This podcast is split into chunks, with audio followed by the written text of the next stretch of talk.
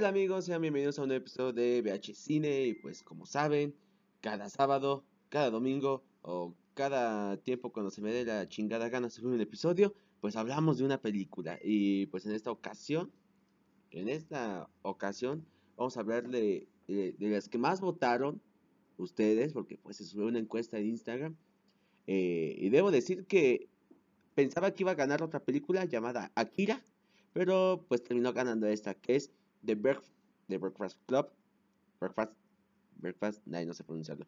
O el Club de los Cinco, pues, eh, una película de 1985, eh, adolescente, se puede categorizar, aunque en realidad pertenece al género del Comic of Age, ahorita vamos a hablar de eso, y con una duración de 1 hora 37 minutos, dirigida por John Hughes y protagonizada por Molly Ringwald, Jude Nelson, Anthony Michael Hart, Emilio Esteves, Paul Gleason y Ali Shady. Y vaya qué película tan chingona. En primera, vamos a hablar de qué es el Coming of Age. El Coming of Age es este género en donde es un crecimiento psicológico y moral del protagonista o protagonistas que es de juventud a madurez, ese cambio psicológico. Esta película eh, se podría decir que es el pilar de, las demás películas que son de este género, debido a que puso la regla en ese sentido. Fue el primero, a lo mejor no el primero, pero sí como que un punto de partida en donde de ahí empezaron a hacer mucho más películas. Eh, por ejemplo, Cuenta conmigo, es una de las más famosas, que salió creo que unos años después de esta, en donde pues igual pertenece al mismo género, igual se puede ver en la Sociedad de los Poetas Muertos, película que hablaremos a final de temporada, y pues de más cosas que eh, de más películas, por ejemplo, las eh, novelas que se basaron igual en ese tipo de género, por ejemplo, Ciudades de Papel es, un, es una, eh, también se podría decir, todo este tipo de novelas serían como que también de ese género, y obviamente las películas, por ejemplo, por ejemplo, las ventajas de ser invisible, las ventajas de ser invisible, pues es una de las que igual pertenece a ese género y creo que se demuestra mucho. a ver, hablemos de Breakfast Club. The Breakfast Club. Yo creo que sí me salió bien. El Club de los Cinco. Bueno, es fácil.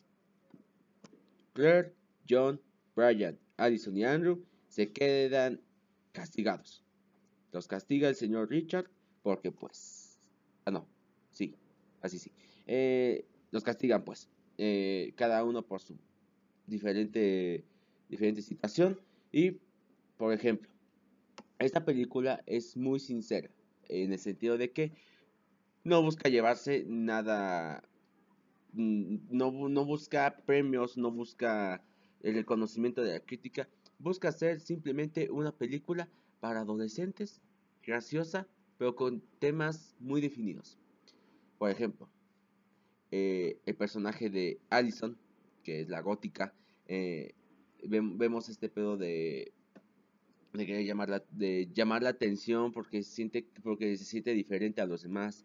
En el caso de Claire que todos piensan que es una niña así así así pero en realidad no es eso. En el caso de Brian eh, de aparentamiento del intento de suicidio el caso de Andrew de pues ser, el típico bully o, ser más bien intentar encajar con algo que no es o en el caso de John que que pues es más maltratado en casa y eso lo y eso lo saca en la escuela haciendo igual pura pendejada y media.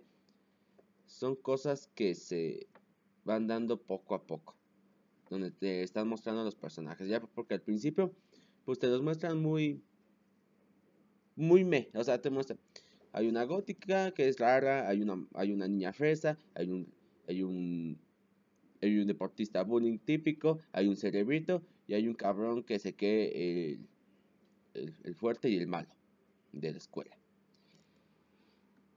Sin embargo, aquí lo que cambia la trama es que cuando vamos conociendo los personajes, vamos viendo sus relaciones. Vemos que, que se sienten solos, son personajes solitarios. Por eso es que. Eh, por, a lo mejor por eso lo pusieron el Club de los Cinco, ¿no? Porque al final se quedan diciendo. sí vamos a seguir hablando, sí vamos a seguir haciendo lo nuestro, porque prácticamente es una película en donde te dicen todos estamos solitarios y al mismo tiempo no queremos ayudarnos. ¿Por qué?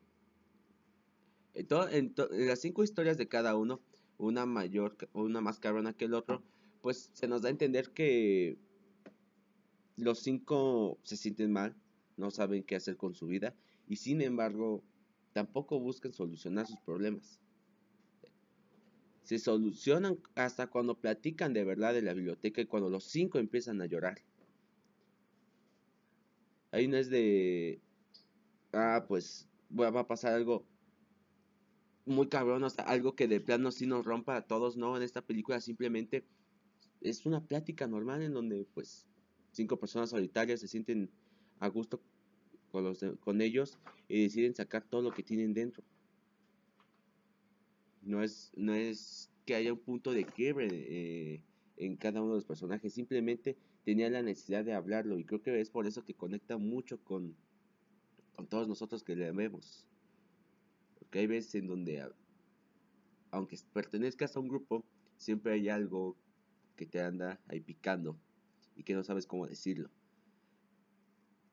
Yo creo que esta película más que nada es de un mensaje, un mensaje de decir, los adolescentes somos así, pero también podemos ser así.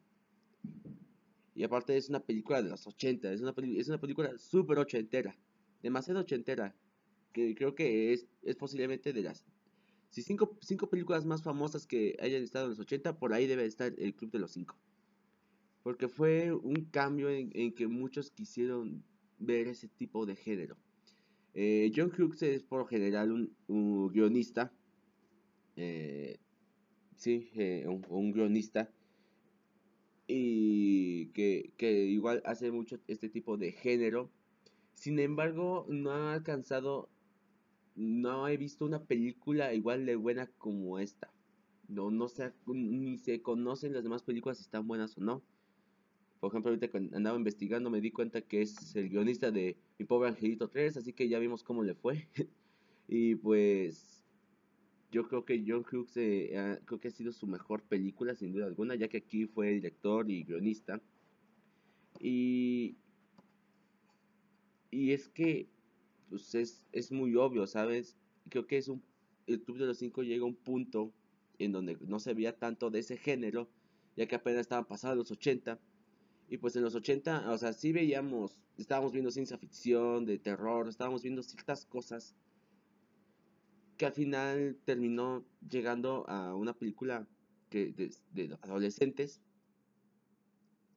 y que hizo impacto pues, no solo en, su país, sino mundialmente, ya que todos, todos, sin duda todos, alguna vez debemos de ver esta película debido a lo que debido a lo que significa. Y, a ver, sigamos con la historia. Cinco estudiantes son castigados y deben describir un ensayo de, redactar qué piensa de sí mismos. Ese es, se podría decir que es el primer, un primer detonante. Eh, la primera vez en donde todos estos, este grupo eh, dicen no podemos hablar de nosotros mismos. ¿Cómo vamos a hablar de nosotros mismos cuando al mismo tiempo no sabemos si nos conocemos? Entonces, es una película que juega con eso, ¿saben? Pero igual juega con mucha comedia. Eh, por ejemplo, cuando, cuando el personaje de Brian está viendo a Claire y pues vemos que se, que se que empieza a tener una erección o de, o de repente el, la, la mejor escena, para mí la mejor escena de toda la película es cuando simplemente están bailando están bailando los tres chicos, las dos chicas, eh, están haciendo de lo suyo. Para mí creo que es lo mejor que tiene esta película. Esa escena es un, yo creo que las escenas que te ponen más felices. En serio, te pone más felices. O cuando están corriendo por los pasillos para que no lo descubra el profesor. Eh, y, y yo creo que son esas escenas de que no aportan nada, pero te divierten demasiado. Pero obviamente es la búsqueda de, los personajes, ¿saben? De conocerlos de cierta manera. Porque al final de cuentas no nos, no nos conocemos nada. Solo tenemos una hora y media con ellos. De esa hora y media apenas si sabemos algo de su vida. No sabemos todas, sabemos algo. Sabemos ciertos problemas, sabemos ciertos detalles de, de su carácter. Sabemos que los cinco son diferentes. Y aún así empatizas con ellos. No es necesario conocerlos totalmente. Yo creo que si alguna vez eh, tú, tú eres de esas personas en donde te sientes diferente, créeme, todos lo somos. Todos lo somos. No, obviamente conectas de cierta forma con algunos, por ejemplo, no es lo mismo, digamos, yo soy, digamos, yo soy cinéfilo y el otro es otaku, pues no es, no es muy, a lo mejor dices, ¿qué va a tener de común nosotros, no? Y, no es que todo sea común, a lo mejor podemos encajar en ciertas cosas, así como decir, ah, te gusta esto, te gusta esto, pero a mí igual me gustan los videojuegos, a ti igual, ¿no? Y pues ahí empezar a hablar sobre eso. No es necesario ser alguien diferente para distinguirte. En esta película sí nos ponen las cinco diferencias porque pues son los cinco estereotipos. La muchacha fresa, la chica gótica solitaria, el, inteligente, el deportista y pues el, el matón. Son los cinco estereotipos que de ahí se basaron en muchas, en otras muchas películas. Y pues yo creo que eh, esa sencillez, porque para mí es una película muy sencilla, nada más costó un, millón de... Costó un millón de dólares en hacerla, ustedes dirán, esa mamada qué, pero pues en aquella ocasión fue un presupuesto, pues sí elevado, pero tampoco llegando a otras producciones muy grandes, pero imagínense un millón de dólares se convirtió en 51 millones de dólares. O sea, recuperaron 50 millones más. Imagínense, imagínense cómo estuvo tan bueno ese estreno y qué tanta la gente quería ir a verla. Mi problema con esta película. Mm, obviamente es el profesor, yo creo que o sea, hace, hace, este Paul Gleason hace muy, muy cagada de muy cagada así de pues de profesor malo, así como de decir de, director que se ve que nunca hace nada de su puta vida, o sea, que simplemente está ahí por estar, que nada más busca chingar a la gente. Y es, y es algo muy chistoso de esta película de que no, no hay una figura como tal eh, de autoridad que haya un cambio, que haya un cambio en ellos, ¿sabes? Sí, les dicen hagan el ensayo y así, pero no existe un cambio como tal. No hay un cambio, no hay un cambio que él haga. No como por ejemplo en Sociedad de los Poetas Muertos, el profesor. Ahí es en, e, él es uno de los que hace que cambie. En Ciudades de Papel, ahorita que me estoy acordando, tampoco hay una figura de autoridad ni en cuenta conmigo, pero ahí pero en varias películas se utiliza la figura de autoridad para que se cambien. En esta película no lo usa, algo muy chistoso y de hecho que, que de hecho te gusta más. Porque dices, no, no tuvo que intervenir un adulto, no tuvo que intervenir una persona mayor para que los demás personajes cambiaran. Lo cual es un detalle muy bonito y muy bueno. Porque ahí, ahí es en donde entra el coming of age, en donde cada uno en su psicología dice, debo de mejorar, debo de hacer esto, debo hacer aquello. Y por ejemplo, cada uno tiene sus sus... Cada quien tiene sus propios problemas. Por ejemplo, eh, el problema de, de Andrew, el deportista. Su padre le exige, le exige. Ve a venir a la escuela, ve a hacer esto, ve a hacer aquello. Sin embargo, él a veces no quiere hacerlo porque no es, no es él.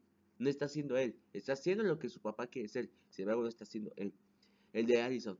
Falta de atención, no, no, o sea, siempre le han visto rara a su familia y pues si buscan que yo, si piensan que soy rara, pues seré rara. Ese es su modo. En el caso de Brian, eh, el cerebrito, de que igual una exigencia, una exigencia y que, y que al parecer busca no solo pertenecer a su grupo, busca pertenecer a los demás. Y sin embargo, como lo ven como que es un cerebrito, no lo dejan pertenecer con los demás. Es algo que igual muchos nos pasa. Y que, y que también es muy bonito ver esa situación en películas, porque así puedes conectar más chido con los personajes. Y luego vemos su, su pistola. Ese caso muy fuerte que le dan a, a, este personaje, en donde pues según parece intento de suicidio, aunque ni lo iba a hacer, como de haciendo, provocando un accidente que él no quería. Eh, es un punto en donde también se pone seria la película, ya que te das presentan como que, ah, va a estar cagadilla, va a estar esto. Sin embargo, hay situaciones en donde sí se pone tenso. En el caso de Claire, en donde, para mí Claire creo que es el caso más leve, en donde pues piensa que es una persona como así, así, así, pero en realidad se vuelve una persona buena onda, o sea, sí tiene dinero y todo eso, pero sin embargo ella no, no, no, no está buscando ser así, ella no es así, sin embargo, como, igual, como la compran así, pues ella lamentablemente no tiene el modo de, de, de, de, de darles otra oferta. Para mí es el problema más leve de la película, pero pues es interesante ver ese cierto punto de vista. En el caso de, de John, pues el, el rufián, eh, pues, en donde pues igual se lo madrean, en donde tiene, va en una, vive en una vida disfuncional y debido a esa violencia saca su, violen, saca su violencia eh, con otras cosas o en otras situaciones, ya que la razón por que lo castigan de hecho está muy leve. O sea, la verdad, por lo que lo castigan es muy leve. Uh, a Claire no me acuerdo perfectamente de qué la castigan, pero recuerdo que fue por una tontería. En el caso de John fue por prender la alarma de incendios y alertar a todos. En el caso de Brian por lo de la pistola. En el de Andrew fue por para hacerle bullying a un chico, nada más porque sí. Y se hace sentir mal. Que es eh, también algo, un punto importante del personaje de Andrew, donde dice, ¿por qué tenía que hacer eso cuando lo pude evitar? ¿Por qué tenía que molestar a ese chico? Pude, podría haber cambiado.